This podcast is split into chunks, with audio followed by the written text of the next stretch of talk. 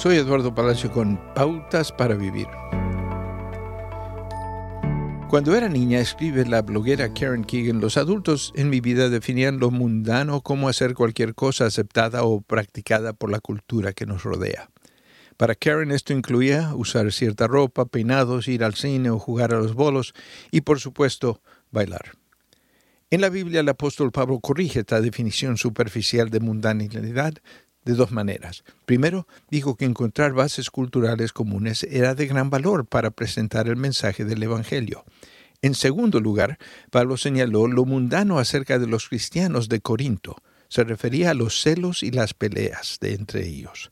¿No están viviendo como la gente del mundo? Él preguntó. Seguir a Jesús exige un deseo total de agradar a Dios y a nadie más. Eso no significa que todas las cosas humanas sean mundanas. Cuando nos sometemos a Cristo somos librados de la esclavitud de los comportamientos mundanos, de los celos y las peleas. Porque Él nos ha rescatado, dice Colosenses de la autoridad de las tinieblas y nos ha trasladado al reino de su Hijo amado. La mundanalidad no tiene casi nada que ver con mirar las cosas de una manera en particular.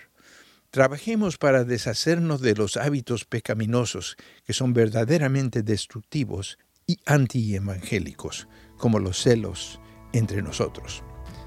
No nos preocupemos por los peinados mundanos. Acaba de escuchar a Eduardo Palacio con Pautas para Vivir, un ministerio de Guidelines International. Permita que esta estación de radio sepa cómo el programa le ha ayudado. Acompáñenos en la próxima emisión de Pautas para Vivir. Gracias por su sintonía.